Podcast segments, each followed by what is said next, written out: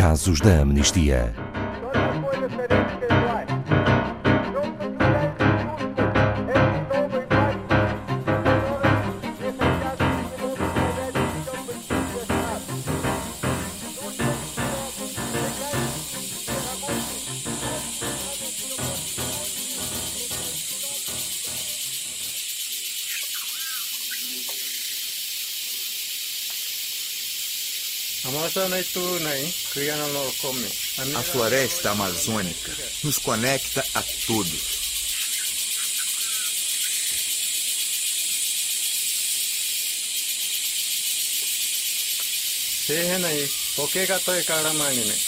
Ela fornece ar limpo para todo mundo. Na Amazónia brasileira, registram-se cada vez mais apropriações ilegais de terras para a criação de gado bovino. Um crescimento que tem sido feito às custas dos direitos dos povos indígenas e dos moradores tradicionais das reservas naturais. Agora, numa nova investigação, a Amnistia Internacional revelou que gado bovino criado ilegalmente nas áreas protegidas da floresta amazónica brasileira entrou na cadeia de fornecimento da maior produtora de carne bovina do mundo, a JBS. São conclusões que se seguem às que já alertavam para o risco iminente de conflitos e de destruição desta floresta tropical. Boa tarde, Pedro Neto, diretor da Amnistia Internacional Portugal. No novo relatório de investigação da Floresta à Fazenda, denunciam novas violações de direitos humanos na floresta amazónica brasileira. Como são feitas estas investigações? Boa tarde, Ana Paula. Este relatório dá continuidade à investigação anterior que já vínhamos realizando em 2019 em áreas protegidas da Amazónia. Portanto, é continuidade do nosso trabalho.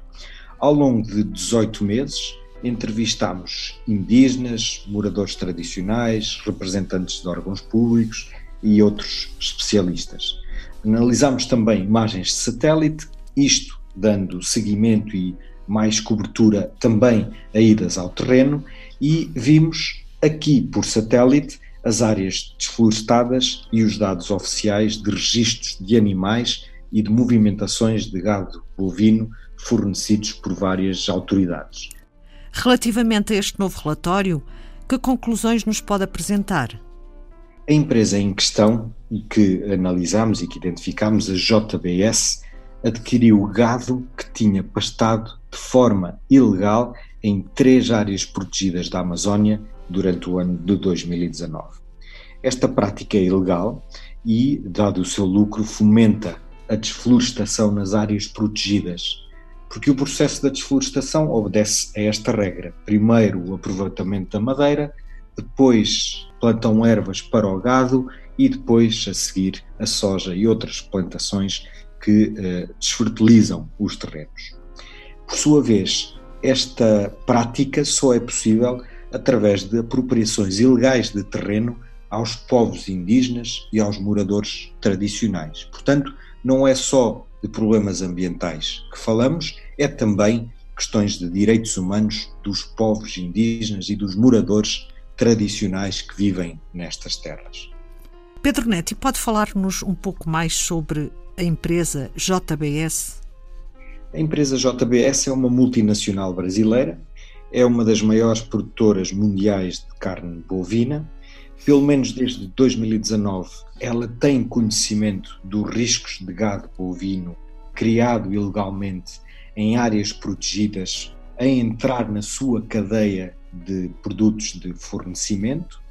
Além de todas estas questões ilegais, ela também tem conhecimento dos casos de ocupação ilegal e dos grupos armados e dos conflitos que estes têm com os moradores tradicionais e os povos indígenas para controlar este território.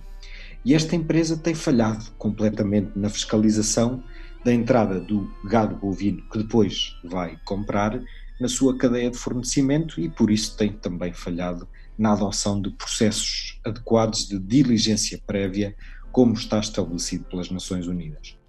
Há alguma relação direta entre a JBS e as violações de direitos humanos? Uma relação direta nós não encontramos qualquer prova que indicasse o envolvimento direto dos funcionários da JBS em abusos de direitos humanos nos três locais investigados. Contudo, nos três locais investigados registaram-se apropriações ilegais de terras que estão protegidas pela legislação brasileira. A pecuária bovina comercial é, por isso, proibida por lei nessas três áreas e a JBS alimentou este processo porque deu lucro a este processo adquirindo a carne. Como foi que o gado bovino foi parar à cadeia de fornecimento da JBS? O gado bovino brasileiro é frequentemente transferido entre diferentes fazendas e eh, é transferido através dos fornecedores depois às empresas que vão distribuir essa carne. As fazendas, em primeiro lugar, eh, há um tipo de fornecedores, os diretos. As fazendas que vendem diretamente para frigoríficos são conhecidas como os fornecedores diretos as fazendas em que o gado bovino pastou antes de chegar a estes fornecedores diretos são conhecidas como os fornecedores indiretos. A Amnistia analisou os dados que revelam que existem fazendeiros que movimentaram gado bovino de uma fazenda no interior de uma das áreas protegidas para uma fazenda fora dessas áreas protegidas e só aí é que fizeram movimentações separadas de gado bovino dessas fazendas legais para a JBS. É uma prática conhecida como a lavagem de gado, como por analogia à lavagem de dinheiro. Ou seja, a transferência do gado entre fazendas intermediárias para dar uma aparência de legalidade aos animais e à criação do gado, que por sua vez burla os sistemas de monitorização existentes. Isso quer dizer também que a JBS monitoriza apenas as fazendas onde compra diretamente o gado e não aquelas por onde os animais passaram antes em fazendas ilegais e, por isso, em áreas desflorestadas da Amazónia protegida. Pedro Neto, e o que pede a Amnistia Internacional? A Amnistia Internacional exorta a JBS a adotar um sistema de controle que seja efetivo de toda a cadeia de fornecimento, incluindo os seus fornecedores indiretos, para garantir que a carne que compra cumpre comprovadamente com o critério da desflorestação zero. O que acontece na Amazónia produz consequências em todo o mundo. Por isso, apelamos a que se juntem a nós para pressionarmos esta empresa a cumprir as suas obrigações. Há ainda um pedido que fazemos a todas as pessoas enquanto consumidoras é que se preocupem quando vão ao supermercado, quando vão às suas lojas adquirir produtos, que verifiquem a origem dos produtos, que verifiquem as empresas, para perceberem se não estão também sem intenção a alimentar esta cadeia de lucro. Já verificaram alguma mudança desde o início das vossas investigações? Sim, dois desenvolvimentos. Primeiro, a principal empresa de serviços financeiros da Europa, a Nordia Asset Management, retirou a JBS do seu portfólio de investimentos. No artigo em que o anunciaram, citaram cinco investigações, entre as quais uma da Amnistia Internacional. Em segundo lugar, uma auditoria independente que foi feita pela DNVGL Business Assurance foi contratada para auditar a cadeia de fornecimento da empresa entre 2017 e 2019 e revelou que nunca analisou os fornecedores indiretos da JBS no Brasil. E por isso, o relatório da avaliação emitido após este trabalho já não pode ser usado como prova de boas práticas, conforme a empresa o fez. Como podem os cidadãos juntar-se ao apelo que a Amnistia Internacional está a fazer?